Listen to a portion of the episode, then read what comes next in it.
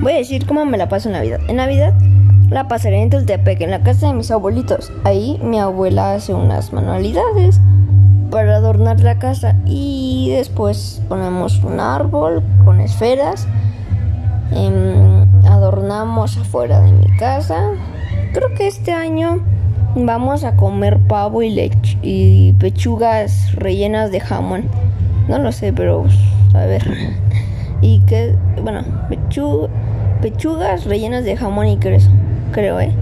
En mi familia esta vez vendrán mis tíos y primos y celebraremos brindando especialmente este año por todo lo que ha pasado del COVID, mm, porque hubo muchos enfermos y muchos fallecidos. Y a pesar de esto, estaremos juntos en familia. Ya después de medianoche, brindamos y cada quien dice unas palabras después.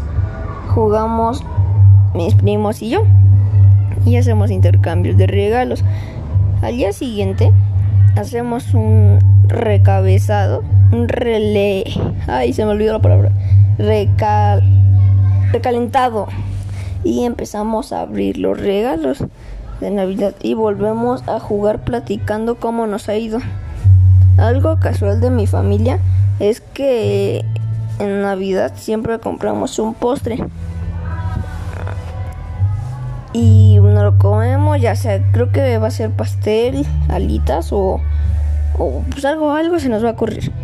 Y bien, más, más vendrán más primos que no pudieron venir por porque pues lo de la contingencia y se juntan con la menor gente posible, así que el día siguiente van a venir. Ya al final es lo peor porque la verdad es que sí me siento muy cansado y tengo que recoger lo que pasó al día siguiente y ya lo recogemos con mi papá, mis abuelos, yo, toda mi familia que vive ahí. Pero al final, la verdad es que sí me sentí, sí me siento muy, muy cansado. Uno, muy cansado. Dos, la verdad es que sí tengo que recoger todo y me da mucha hueva. Así que, pues eso es lo que me pasó en Navidad. Bye.